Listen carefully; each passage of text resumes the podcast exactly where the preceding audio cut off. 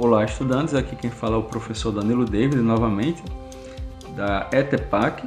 Nós estamos aqui para o curso técnico de Recursos Humanos com a disciplina de Ética e Responsabilidade Social.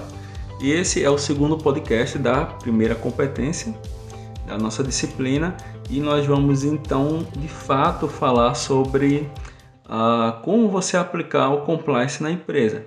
Como eu falei ao fim do outro podcast, né? A gente nós somos técnicos, né? Eu sou um técnico também, vocês são técnicos em formação, alguns já são, inclusive, só estão agregando ainda mais a sua formação acadêmica e profissional, até mesmo pessoal, por que não? E nós precisamos saber, é fundamental, como aplicar as coisas, como fazer. Então eu vou ler aqui um artigo para vocês e tecer comentários ao longo deste que é justamente sobre isso, né? As cinco etapas de implantação de um programa de compliance. Então, sem delongas, vamos lá. O artigo ele é escrito por Eduardo Mendes e aí ele faz parte aqui do, do blog chamado O Boletim. E ele fala o seguinte, né? Não existe um modelo de programa de compliance único, pois cada um deles é desenvolvido sob medida para a realidade da empresa, que é o que eu falei anteriormente, né? Tá no e-book também onde cada empresa, de acordo com o seu segmento, ela tem um compliance ali que vai dar uma ênfase maior, tem o compliance que foca na lei trabalhista, né? Que aí ele vai justamente, é, como é que eu posso dizer, ele vai centralizar seus esforços em repercutir para todos os funcionários as leis trabalhistas para que todos conheçam elas, né?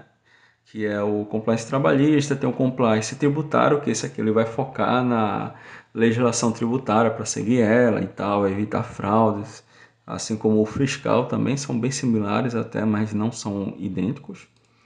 E aí ele continua aqui o artigo falando que, apesar disso, né, algumas características são comuns, de forma que é possível descrever de maneira geral as cinco principais fases de implantação do programa de conformidade. Ou seja, Apesar de ter segmentos diferentes, uh, o compliance ainda é o compliance, né? Ele não muda drasticamente de um, de um segmento organizacional para outro. Ele ainda tem ali uma espinha dorsal, né? uma estrutura óssea que vai seguir uma lógica comum. E aqui vem justamente o primeiro ponto que ele fala. Num primeiro momento, é necessário compreender a empresa por meio da apreensão de seus princípios éticos, objetivos e linhas de conduta de seus diretores. O relacionamento com terceiros também deve ser mapeado para que sejam identificados fornecedores e clientes de alto risco, com o objetivo de melhorar, melhorar os processos internos e estabelecer planos de contingência. E por que foi que aquele primeiro podcast ele foi tão importante? Né? Porque a gente ressaltou alguns pontos do e-book e aí tem essa questão dos stakeholders. E aí ele começa justamente falando que o primeiro ponto a tratar é justamente ali o, o código de conduta da organização em relação aos seus principais stakeholders, né? Porque os seus fornecedores, uh, os seus clientes, eles são stakeholders. E eles têm interesse na empresa e a empresa tem interesse neles, porque é para eles que a empresa trabalha e é com eles que a empresa trabalha toda empresa ela fabrica algo ou oferece algum serviço para que o seu cliente possa aproveitar daquilo, possa consumir aquilo, comprar. Né? É assim que funciona a nossa sociedade de mercado, é assim que funciona o capitalismo.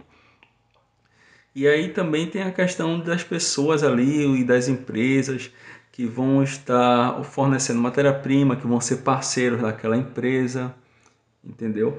E aí, por exemplo, aqui eu posso citar um, um, o exemplo da um famoso da cultura pop. A gente tem a, a Disney e tem a, tem a Sony, né? Eles fizeram ali um acordo, né? eles se tornaram parceiros para dividir os direitos autorais da, do Homem-Aranha, do personagem do Homem-Aranha, porque eles queriam produzir para o público dele, para os clientes dele, deles, uh, filmes que tivessem esse personagem integrado àquele universo de filmes com os personagens que já estavam sendo feitos, já tinham sido feitos pela Marvel ali desde 2008, 2009 mais ou menos. Então, isso aqui resume basicamente esse primeiro ponto, né? E aí tem o segundo que ele fala Uma vez atendida, uma vez entendida a essência da sociedade, né, essa sociedade entre estes stakeholders, parceiros, clientes, a empresa, o próximo passo envolve a elaboração de um código de ética ou de conduta que corporificará, né, de corporização, uh, os valores da organização e estabelecerá de maneira clara o expresso compromisso da empresa no combate à corrupção. Esse corporificará né, é criar corpo, dar corpo a essa, esse código de conduta que vai justamente agir para combater a corrupção, para combater desvios ali na empresa.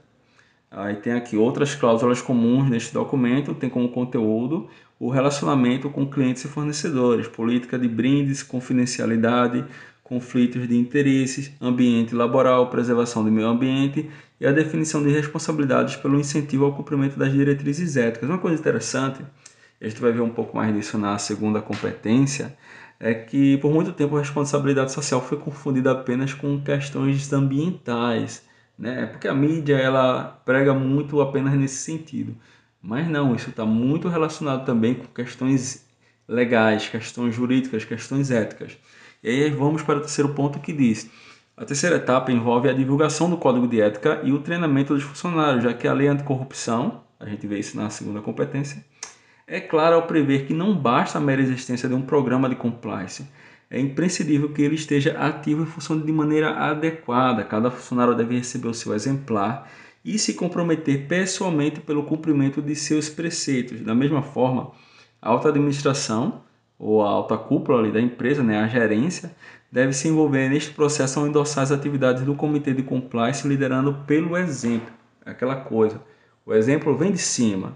Né? A alta cúpula da empresa ela precisa ser idônea, isenta de, de crimes, para poder ela como é que eu posso falar? Ela estimular, ela exemplificar ali para os seus funcionários, até dos mais baixos escalões, a seguirem aquela conduta, porque se quem comanda você é corrupto, e aí algumas pessoas com a moral mais fraca, elas vão pensar, né? Porque eu também não posso ser.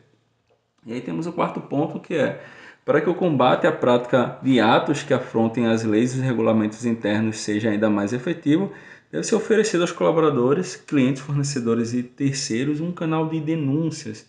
Isso aqui é extremamente importante, sabe? Pesquisas elas mostram que esse canal de denúncia ele faz toda a diferença, porque através disso as pessoas podem fazer denúncias ali, principalmente anônimas, sobre algum parceiro, sobre algum parceiro que eu falo, um parceiro comercial, né? Ou um fornecedor, ou um funcionário de, desses parceiros, ou até mesmo um funcionário que trabalha ao lado, sobre a conduta dele. Se a pessoa está praticando algum crime ali, algum desvio, alguma fraude, porque não no balanço patrimonial, por exemplo, da empresa, né? E aqui ele fala também o seguinte, que como o oferecimento de denúncia só é incentivado quando o colaborador se sente seguro ao realizá-las, estes canais devem permitir o envio de delações anônimas por meio de um endereço eletrônico, site, linha telefônica exclusiva, que podem ser integralmente geridos por empresas terceirizadas. É igualmente imprescindível a independência do comitê que investigará a questão, sem qualquer perseguição interna e com demonstração de resultados alcançados, ainda que exclusivamente direcionados ao denunciante porque é o seguinte, se esse comitê que vai fazer a investigação aí tem rabo preso, como a gente costuma dizer, de nada vai adiantar, né? E aí a gente vai para o último ponto que ele fala. O quinto e último aspecto essencial de um programa de compliance consiste na permanente avaliação, aprimoramento e atualização, a fim de garantir a sua eficácia plena. Os procedimentos internos de integridade só atendem à lei anticorrupção quando a sua melhoria contínua é buscada pela empresa. E aqui é que está a principal diferença entre o compliance e a auditoria que a gente vê na primeira competência, que a gente vê no e-book. Que a auditoria ali é um evento que acontece é, em um momento específico, né? O compliance ele é algo contínuo, ele tem que estar integrado, ele tem que ser inerente à empresa e ao código de conduta ali que ela vai seguir e seus funcionários. Então é isso, espero que vocês tenham gostado. Até a próxima competência com mais estudos. Abraços!